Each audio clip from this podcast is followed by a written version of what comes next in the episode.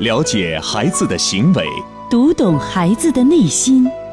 亲子课堂，与孩子一起成长。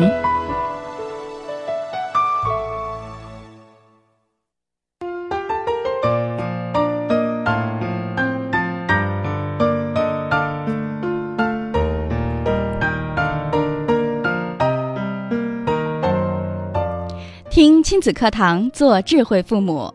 您现在正在收听的是由郑州电台为您制作播出的亲子教育节目《亲子课堂》，我是主持人郑华。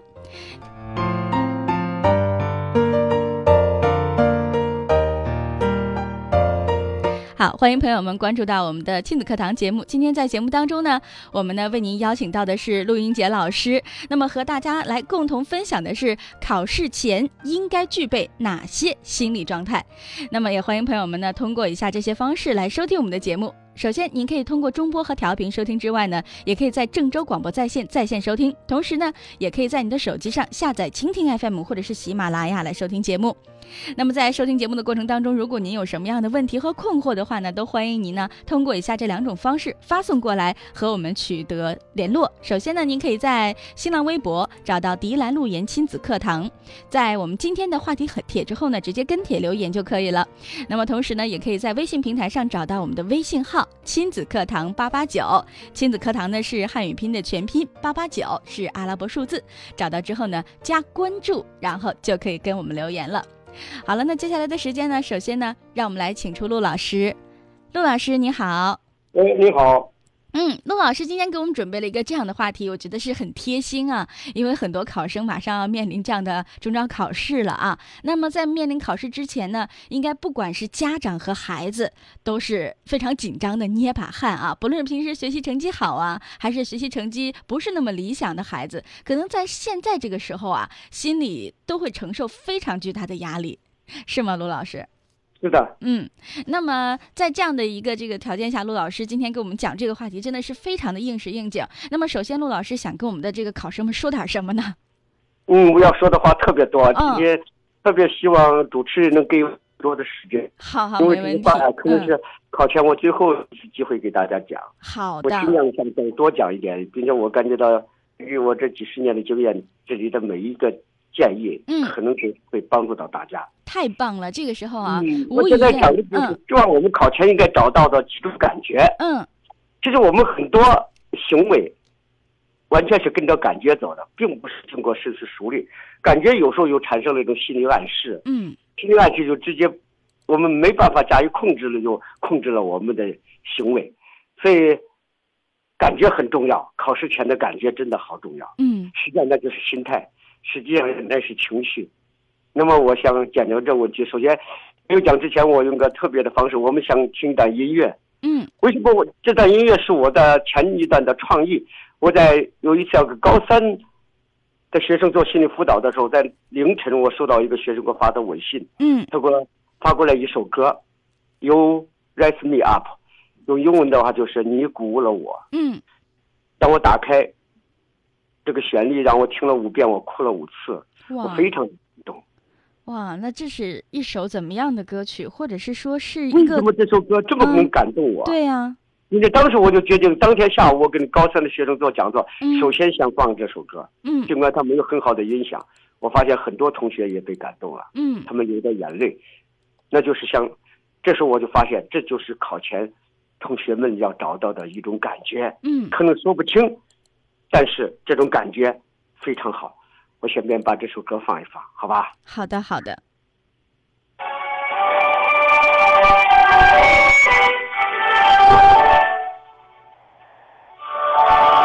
清楚吗？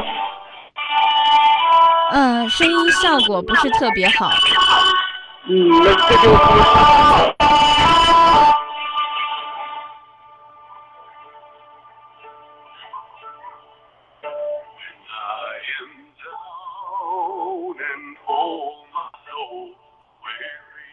每当我心情低落，我的灵魂如此疲惫；每当麻烦接踵而来，我的内心苦不堪言。然后我会在这里静静的等待，直到您出现，陪我坐一会儿。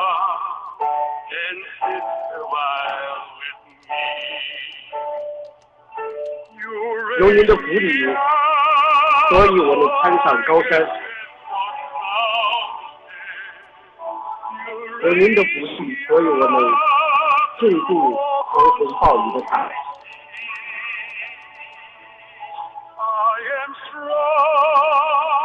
当我靠着你时，我是如此坚持，因为你的鼓舞让我超越了自己。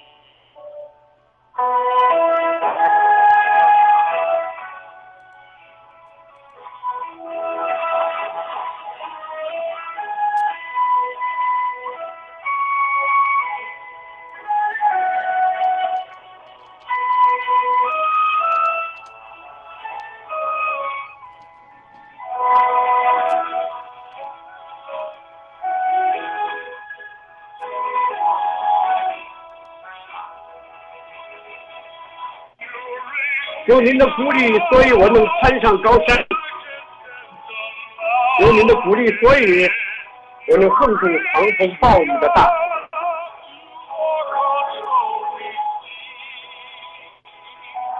当我依靠着你时，我是如此的坚持，因为你的鼓励让我超越了自己。我就在想。这首歌为什么使我感动？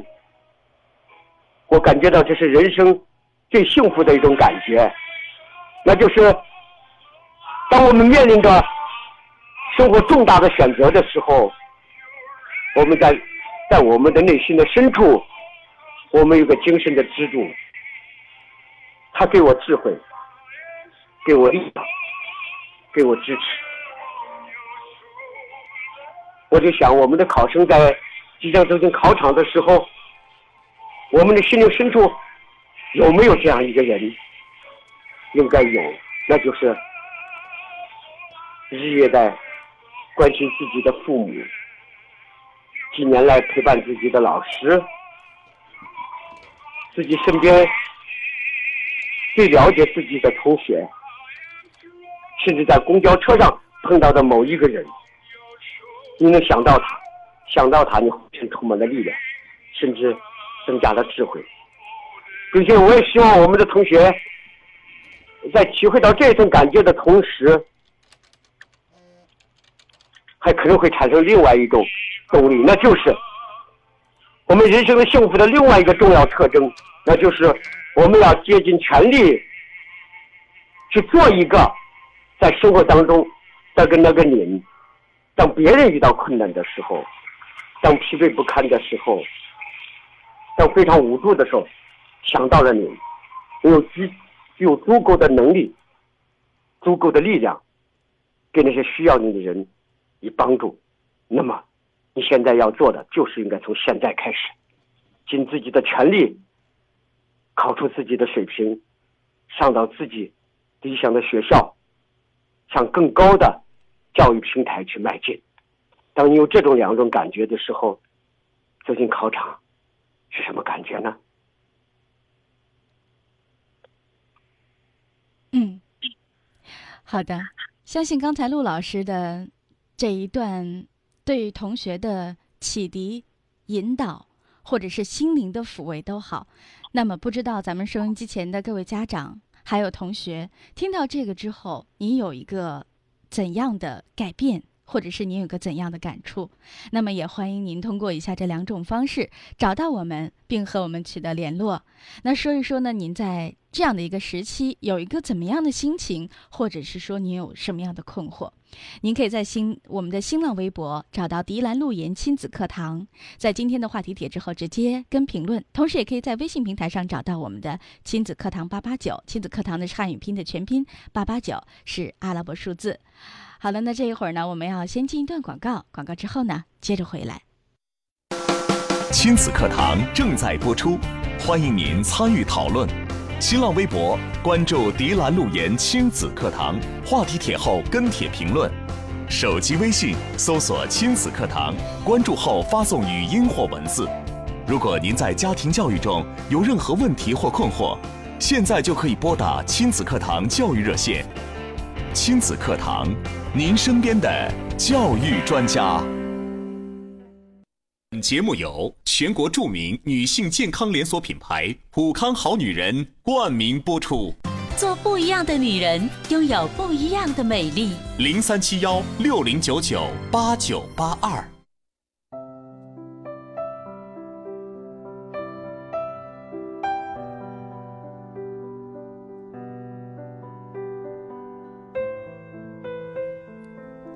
好的，欢迎朋友们继续来关注我们的亲子课堂节目。今天呢，在节目当中为您请到的是陆英杰老师，和我们大家共同呢来分享，在考试前你应该找到的这几种心理状态，或者是说您应该找到的这几种感觉。那不知道您找到了吗？如果还没有，现在就赶紧和我们的陆老师一同来进入自己的这个角色，找到这种感觉。好的，陆老师。哎，你好。嗯。刚才呢，您跟大家来分享的这一段，相信已经触及到很多同学的内心深处了，让他们觉得在这个时候真的是有一个可以懂得自己的老师，可以安慰到自己的心灵。那么接下来，您还有什么要和我们的同学说的吗？那么在考前，我特别希望同学找到另外一种感觉，那就是，嗯，我掌握的足够多了，嗯，其实没比我掌握的足够的少。所以我才常常在最后阶段跟我们的学生和家长提醒，嗯，我最主要的任务不是查缺补漏，嗯，而是恰恰去重温那些已经已经被你掌握的那些东西，嗯，第一，它是考试的需要，因为我们每个人考试完最大的遗憾不是多少题我不会，而是多少题我会的却记得不够准，嗯，或者会的在考场没把它做出来，所以在考前最重要的是回忆那些已被你掌握的。复习那些被你被你掌握的，这时候你会感觉你心里很踏实，而这些正是考试的主要的得分的地方，而不是那些你没有掌握的。第一来不及，第二他考试几率已经很低了，因为你整整复习了一年，该复习的你都复习到了，所以在考试前告诉自己，万事俱备，只欠东风，让中招的那一天的暴风雨来得更猛烈些吧。嗯，好的。让我们以海燕的这样的心态来迎接中招考试，是吗？其实，嗯，其实说到这儿呢，我们看到在呃微信平台上呢，有一位朋友想问一下，说陆老师，您有微博吗？那怎么来搜索您呢？您的这个名字都是哪几个字呢？我没有微博，我有微信，哦有 QQ。哦，微信哦。我的我的名字很好记，嗯，走路的路，嗯，应该的应，嗯，杰出的杰。陆英杰，原来是于中的心理老师。嗯，好。我的 QQ 号二二三二五七九三三零。好的，那那么如果有一些问题不方便在这儿公开咨询的话，哈，您可以在节目之外啊，直接找到陆老陆老师来咨询一下。好的，嗯，好，好了，那再看一下微信平台上的这位朋友说的：“你好，陆老师。”刚才的您的这一段引导，让我突然间觉得我对孩子啊要求太高了。平时我告诉他马上要考试了，千万抓紧最后这几天好好看书，好好学习，这样对吗？但是如果不这样的话，那孩子如果万一在这几天能够多记一道题，记不了一道题，那是不是对他是有一些伤害呢？你在最后一句再说一遍，我没有听得太清。哦，是这样的，这位家长的大概意思就是说，他平时呢就是对待孩子要求挺严的，呃，到最后考试这几天，觉得尤为要要求孩子让他多看几道题，不然的话，万一这几天能够多记一道题而没记住而失分了，那是不是很遗憾呢？恰恰相反，恰恰相反，嗯，让孩子不要再去做那些难题，做那些不会的题，因为。其实最近几天孩子做题的效果应该来讲不是最好，不说他是最，至少不是最好，因为他已经接近了疲劳的极点。在这几天恰恰应该让他做那些为他所熟悉的。第一，我刚才说了，他熟悉的东西往往是要考试的，因为考题不是都是些怪癖的难题。这是第一点。第二点，让他找到一种非常好的感觉，他复习的东西，他都发现哦，真真的我过去掌握了。他如果他复习到东西，他这个感觉是掌握，他一定被他掌握的时候，他的感觉就会非常的自信。如果你现在让他每天都遇到着他没有掌握的，甚至他没有掌握去做还做不出来的，那他将又是什么感觉呢？他会将着带着这种忐忑。哎呦，我有好多东西没有掌握，哦，今天出了题，所有的必试那些我没有掌握的东西哦。我有这样一个经历，在我当高三的班主任教物理老师教物理的时候，有一次高考，我送个学生进考场之前，他拿了一道最后难度非常大的一个综合性的题目，题目都有半页纸。他说：“陆老师，这道题我不会，考虑了很长时间，你赶紧给我讲讲吧，赶紧给我讲讲吧，马上要进考场了。”哎呦，他弄得我也非常非常的紧张。嗯，我一紧张，我的思维也是也非常的僵硬。结果我用了十分钟，竟然没把它做出来。哦，这个学生我就发现他拿住这个题啊，就非常忐忑，嘴里还那念念有词，这道题可千万别考到哦，陆老师都不会哦，可千万别考到啊。他带着这种心情，结果考到最后，我也很担心，因为千万别考到这道题啊，因为这道题我没给学生讲清楚。哦，结果最后考完发现没有这个，没有这个题的影子。嗯，虚惊一场。但从此我告我得到个经验，凡是在考前。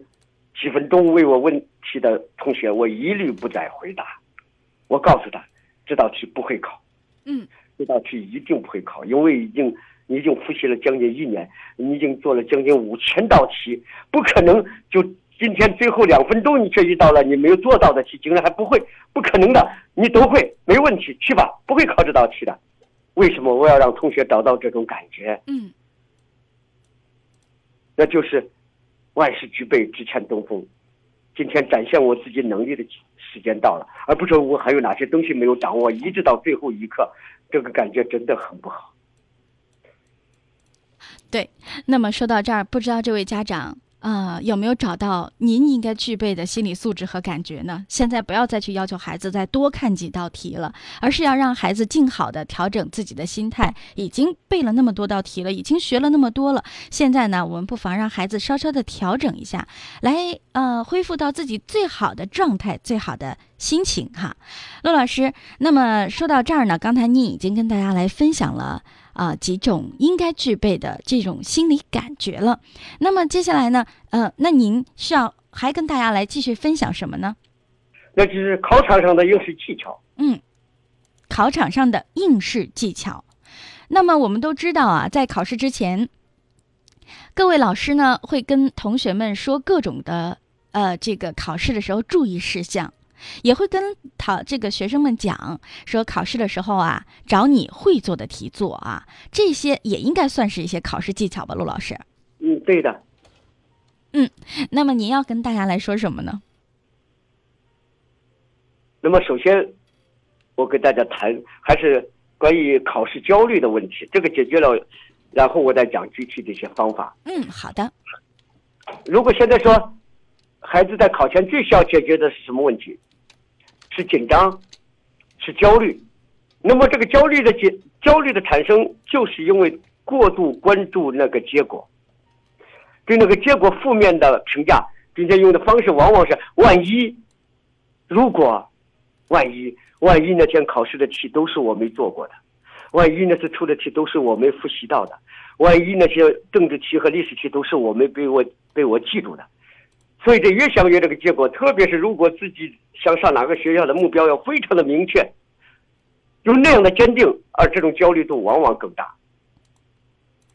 我的建议是，我们的孩子，包括我们的家长，树立这样的理念，因为我们报志愿那个基本基本策略就是，第一志愿要冲一冲，第二志愿要保底。第一志愿你本来对他就是冲一冲的感觉，那水平发挥出来能够达到。发挥的不太好，可能达不到。你是应该有这种思想准备的。我们之所以要报的高一些的原因，就是让我们孩子在人生最重要的阶段去尝试一次，看看自己的潜能到底有多大。如果在这样重要的一次考试，他原来他估计他考不了那么好，因为他的心态调整很好，最后考的比他想象的还要好的时候，这个宝贵的记忆将是他终身非常非常重要的财富。在他准备备缺的时候，他会想到，在中招的时候，我觉得那个学校我都不一定上，但是我坚定不移，我一定要全力以赴去冲，结果竟然考上了。那么这一次我仍然可以坚定不移的去冲一冲，也许真的能够成功。那因此，我有个这样的理念，那就是要想不让对结果焦虑的话，告诉自己，去评价自己，去内省自己，并且告诉自己，我只要尽最大努力，任何结果都是最好的。记住，我考虑的不是结果的好坏，嗯，结果没有好坏，结果跟你的标准有关，结果没有好坏的，但是。要告诉自己，我尽没尽最到最大的努力，我只要尽最大努力，任何结果都是最好的。原因是，你已经尽了最大的努力，你只需要把你关注的焦点去关注在，我无时无刻不是不是在尽了最大的努力，用了我最大的智慧，嗯，就 OK。结果什么样我都可以接受，因为那是最好的，因为我尽了最大的努力。这种方法，我觉得是消除。考试焦虑的一个最根本的一个理念，嗯，我有这样的体会。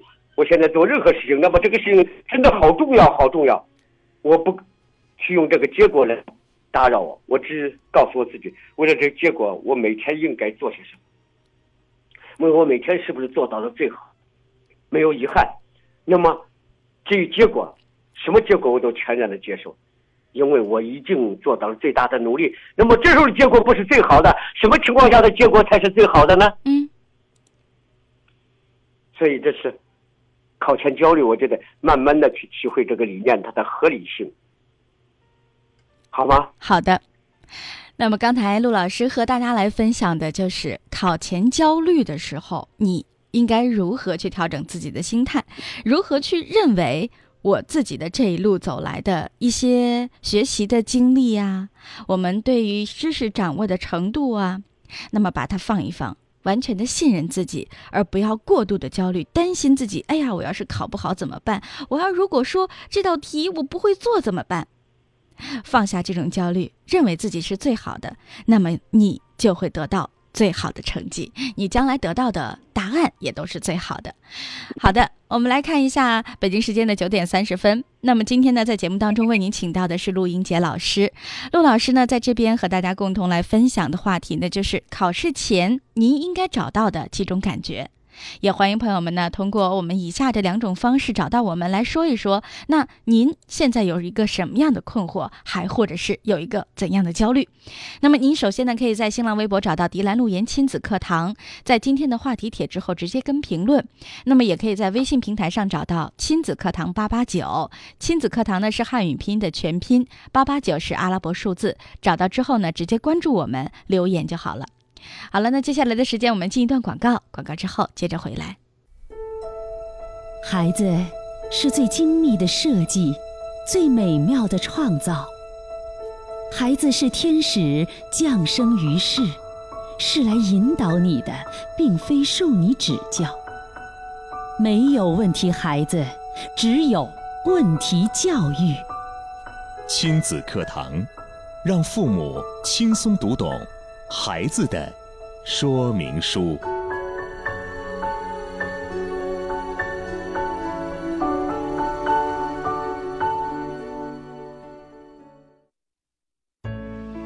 了解孩子的行为，读懂孩子的内心。亲子课堂，与孩子一起成长。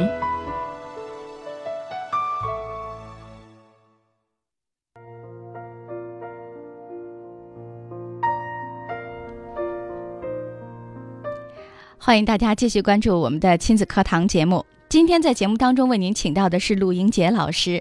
在考试的前几天呀，我们请到陆英杰老师，也是想和大家共同来分享一下啊，在这个时候我们应该具备的哪些考试前要找到的感觉。找到这些感觉之后啊，你会觉得考试其实并没有那么的恐怖，可能对于你的考试成绩来说啊，也有硕大的帮助。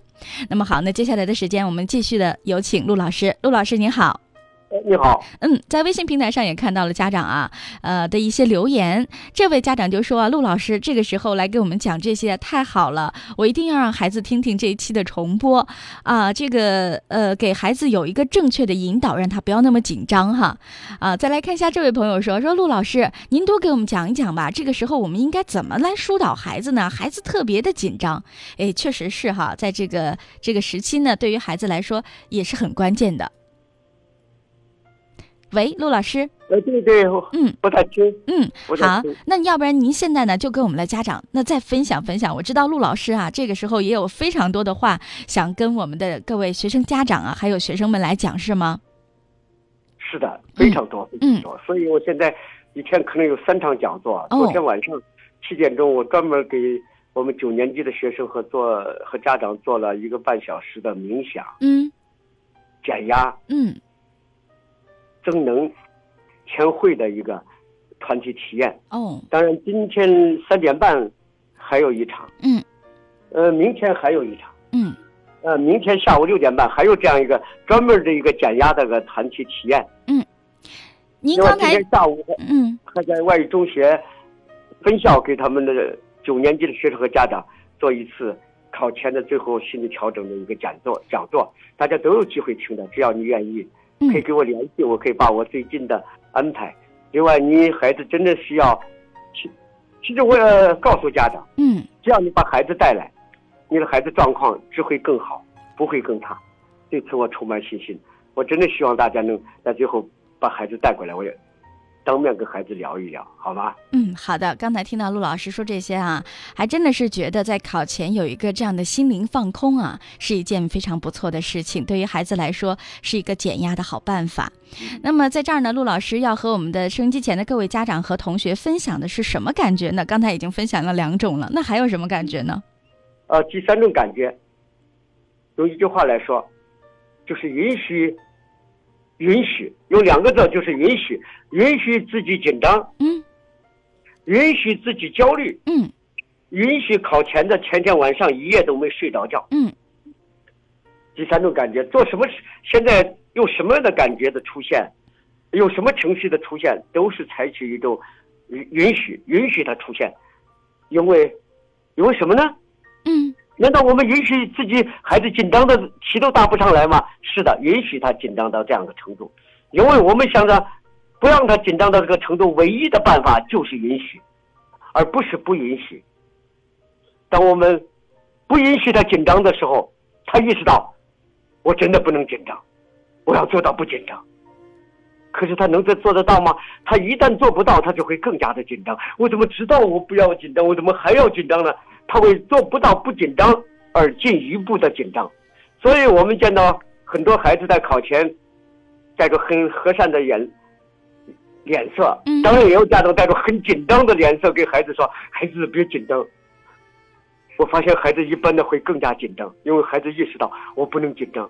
孩子但接着又另外一种意识，我怎么还紧张呢？嗯所以，另外感觉就是允许，这是紧张。在考前，孩子紧张的时候，告诉他紧张就对了。孩子考试不紧张，什么时候紧张呢？紧张就对了。妈妈就是怕你不紧张的。大家想想，这个时候孩子还会更加的紧张吗？这叫允许，因为紧张对在有的情况下它是一种负面情绪，在有的情况下它是真的是所需要的。对考试来讲，适度的紧张真的是考试成功的必要条件，过度的紧张嗯才不好。我们想办法用允许的方式，让把他的紧张降低到适度的那样个层面，那是最好不过的了。嗯那么我们也可以这样去理解陆老师刚才跟我们讲的，其实我们也就是说接纳，完全接纳自己的情绪，在当下发现自己哦，原来我自己紧张了，原来我自己呢对于明天的考试我有睡不着觉这样的行为，没关系，这是正常的，我接纳这些，你就紧张吧，我亲爱的自己，可以这样理解吗？陆老师？对对对，这也非常准确，比我理解的还要到位。对，如果找到这种感觉的话，那可能就是接纳到自己的一个最高的一个阶段、一个境界。那么，既然接纳自己了，可能从而也就放松自己了。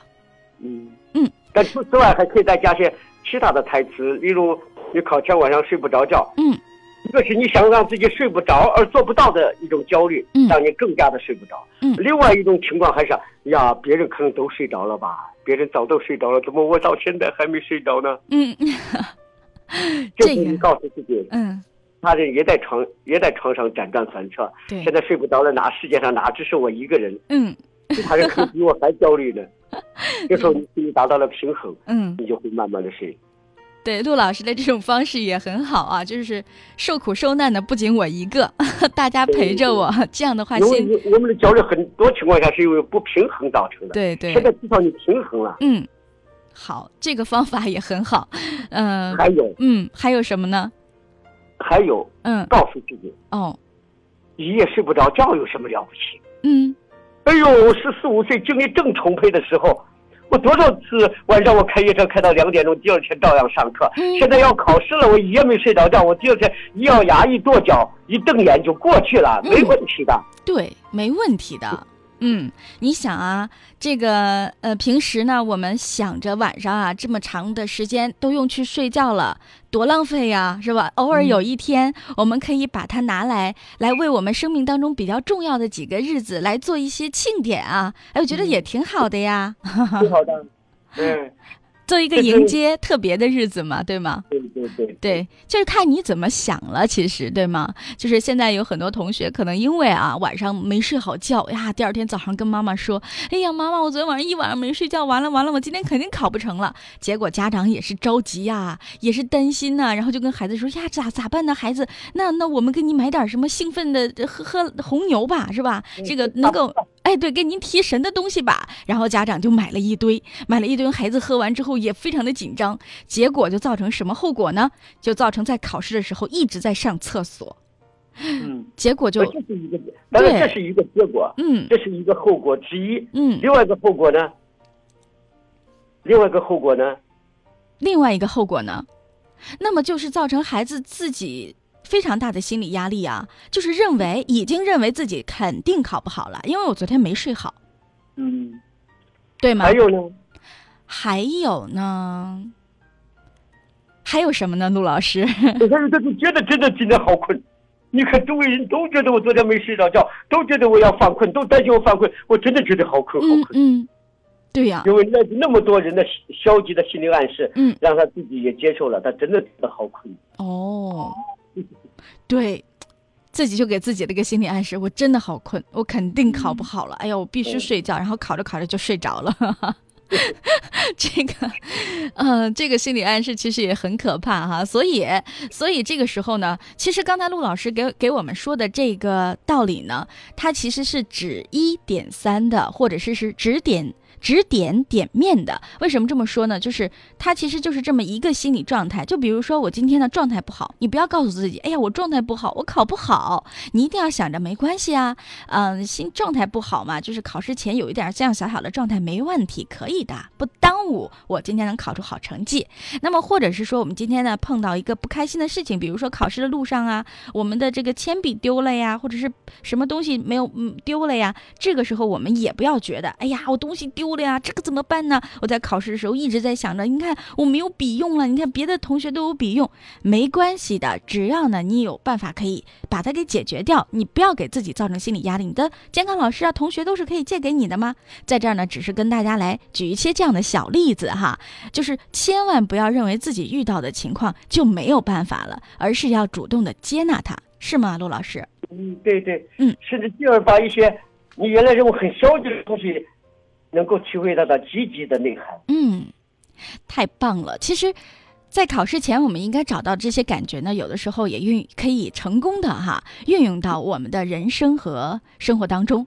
其实呢，我们觉得啊，如果说您在考试的时候，孩子们具备一个这样的心理素质了，那么将来啊，我们在孩子的人生的道路上，做一个成功的人，做一个快乐的人，其实是不难的一件事儿，是吗，陆老师？另外呢，特别是把中招，嗯，这段作为人生非常重要的经历，嗯，所有的体验都是宝贵的，好的，所谓不好的、开心的以及不爽的，对你来讲一生都会有用。所以接纳所有你的感受，嗯。它对你来讲都是非常宝贵的。但你有这种感觉，有这种豁达的和开放的和接纳的心态嗯。来对待所发生一切的时候，所有的都不会影响你取得成功的那种坚定的信念，嗯，因为你觉得所有的都是好的，嗯。所有的都是好的，嗯。都真的变成好的了。嗯。因为你觉得它是好的，它真的就是好的，因为全凭你的感觉。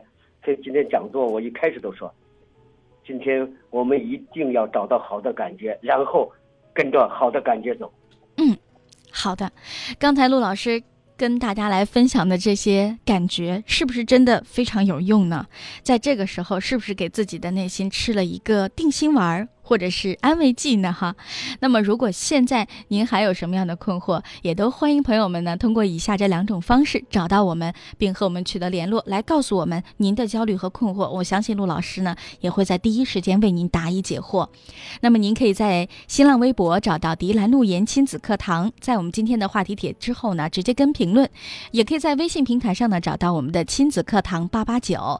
亲子课堂呢是汉语拼音的全拼，八八九是阿拉伯数字。找到之后关注我们，然后呢留言就可以了。好了，那这段时间我们来进一段广告，广告之后接着回来。典型的教育问题，家长的普遍困惑，先进的理念讲解，有效的技巧传授，亲子课堂，为人父母者的必修课程。让您轻松玩住孩子，成就孩子的一生。亲子课堂正在播出，欢迎您参与讨论。新浪微博关注“迪兰路言亲子课堂”，话题帖后跟帖评论。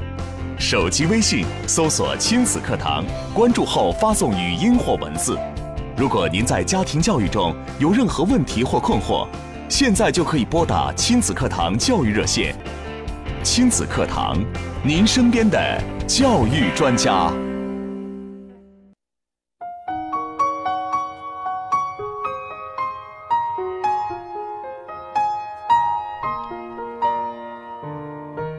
欢迎各位继续来关注我们今天的亲子课堂节目。那么今天的这期节目呢，应该说是对呃中招考试的这些考生啊非常有帮助的一次心灵的抚慰。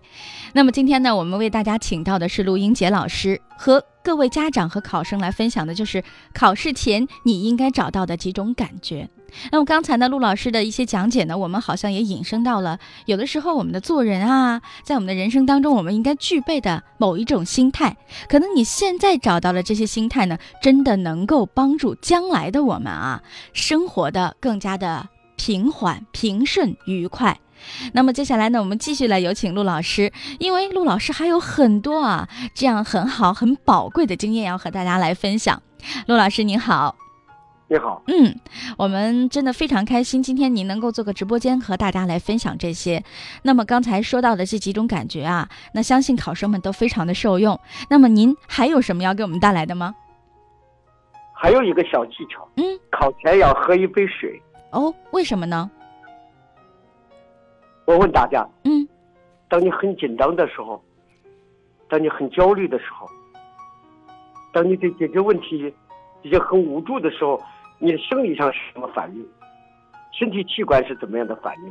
嗯，我想，往往是嗯，大家都应该是这个这个时候啊，这个，呃，觉得是口干，或者是想上厕所，嗯，对，还有会，嗯，喉咙发紧，对，喉咙发紧，嗯，啊、还会这个手手足都会觉得非常的就是僵硬、绷紧的感觉，嗯，包括身体，但是你发现有，在两个人谈判处于僵局的时候，这个时候，双往往会有个什么样的动作呢？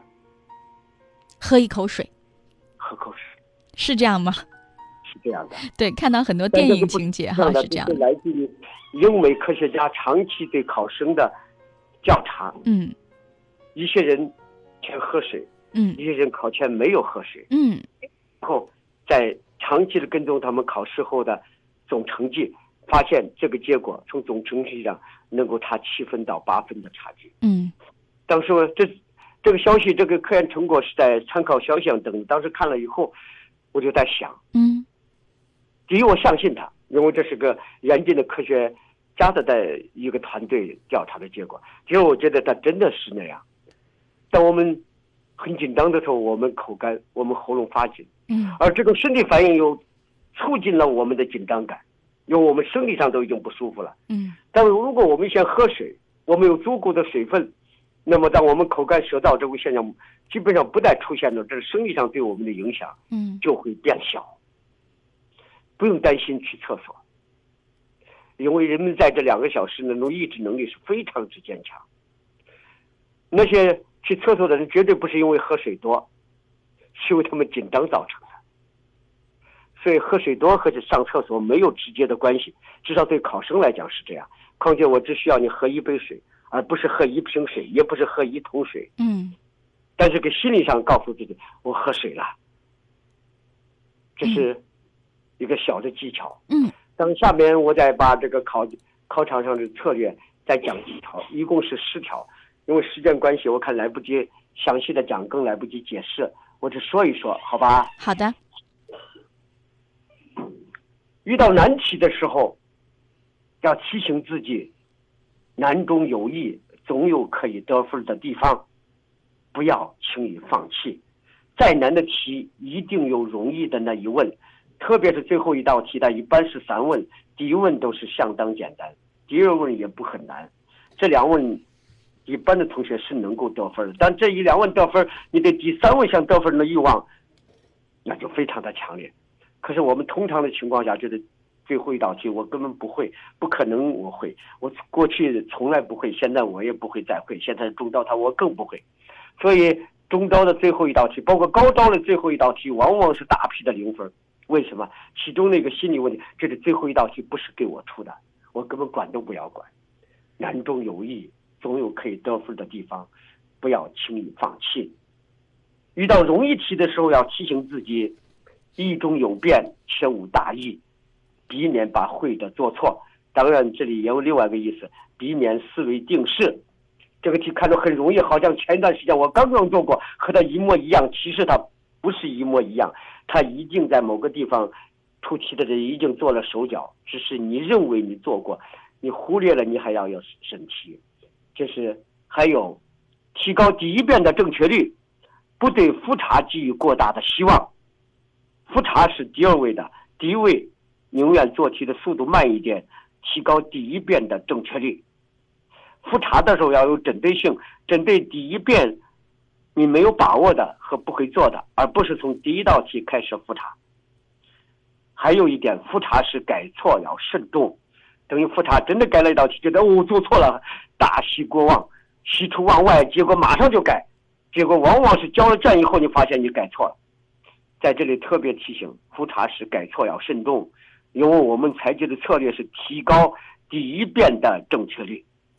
但真的发现感觉第二遍做跟第一遍做的不一样，一定要找到第一遍错在什么地方，然后再义无反顾的把它改正过来。因为这样做至少不会把对的改错，因为你已经查出来第一遍错在什么地方，最多是没有把它改对。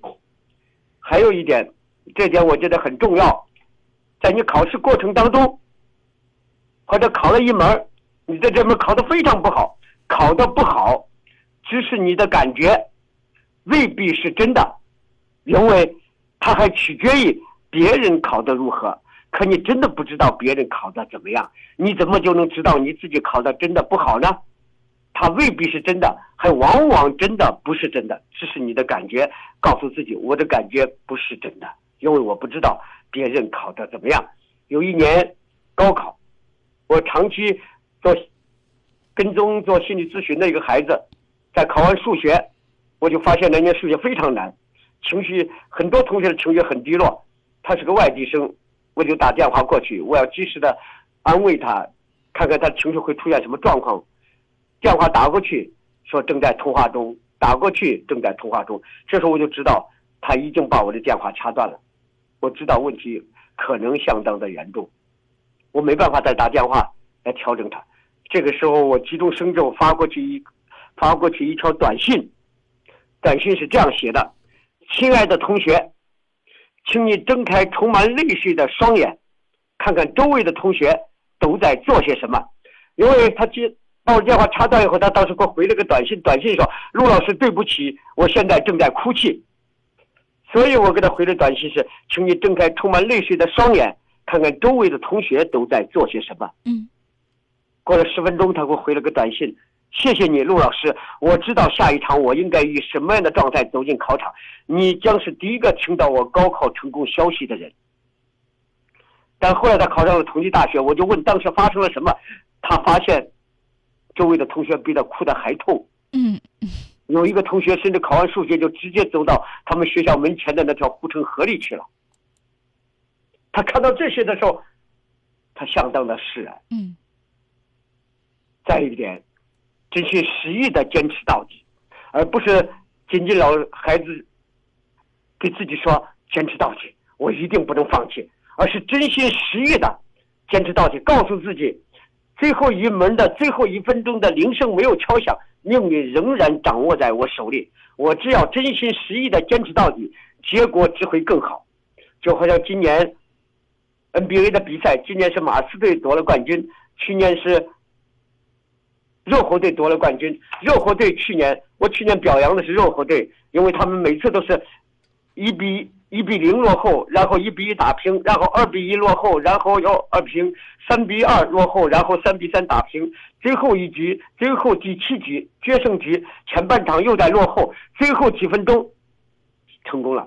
去年马热火呃那个热火队表现的非常的优秀，在詹姆斯的带动下，但是那么马刺队经过一年的卧薪尝胆，他们几个老将三十多岁的老将。他们今年配合的更加成熟，他们坚持了，坚持又坚持了一年。人们都觉得原来都不看好马刺队，觉得这个马刺队是个老秀之队。嗯，但是他们真的坚持到底。今年他们竟然以四比一击败了去年的冠军热火队，所以真心实意的坚持到底，结果只会更好。像马刺队那样。嗯，再有点决定重要结果的是七门的总成绩，切勿过分夸大。某一门成绩好坏的影响，这一门仅仅影响这一门，可决定你的总成绩的是七门。记住这一点，永远记住这一点。实际上，这一点就是说，任何一门考不好都不是致命的，因为真正的决定是七门的总成绩。真心实意的坚持到底。嗯，这是我给大家在考场上提醒的一些。当然，我看时间已经到了。能不能再给我五分钟的时间？好的，陆老师，您还有四分钟的时间。哦，好的，嗯，我最后想跟大家再共享、共同分享一首歌曲。这首歌曲在此时此刻来听的话，不管我们的孩子，还有我们家长，都会有特别的感受，那就是《真心英雄》。好的，因为在《真心英雄》里有这段歌词：“祝福你的人生，从此与众不同。”把握生命里的每一分钟，全力以赴。我们心中的梦，不经历风雨怎么能见彩虹？没有人能够随随便便成功。想起来，我五十多年前，我参加高考，当我遇到巨大困难、濒于崩溃的时候，我也曾经写过这样一段话：我用汗水播种，我用心血浇灌，我用无尽的毅力去迎接我的六月。我将用这次人生的磨砺，铸就我少年时的辉煌。这段话至今仍然在激励着我。下边我把这首歌放一遍，然后作为我今天给大家的告别，好吗？嗯，好的。我们一起来分享。讲座完以后，我也很欢迎那些对还有一些问题没有解决的家长能够打电话来跟我沟通。我的电话是幺三二幺三二零零二八。我的手机一天二十四小时开机，随时我都会把你的问题、把我的看法跟你来沟通，好吗？欢迎大家的骚扰。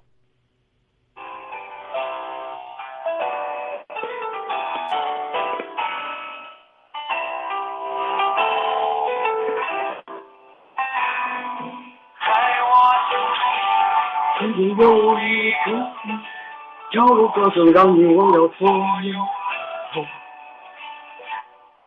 灿烂星空，谁是真的英雄？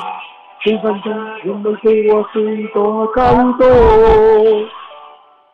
还没有恨，也没有了情，但愿人间处处都有爱的涌动。我们的歌，看你真心笑容，祝福你的人生从此与众不同。生命里的每一分钟。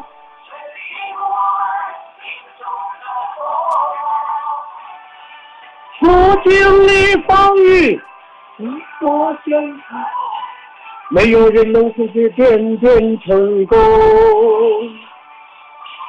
我生命里每一次感动。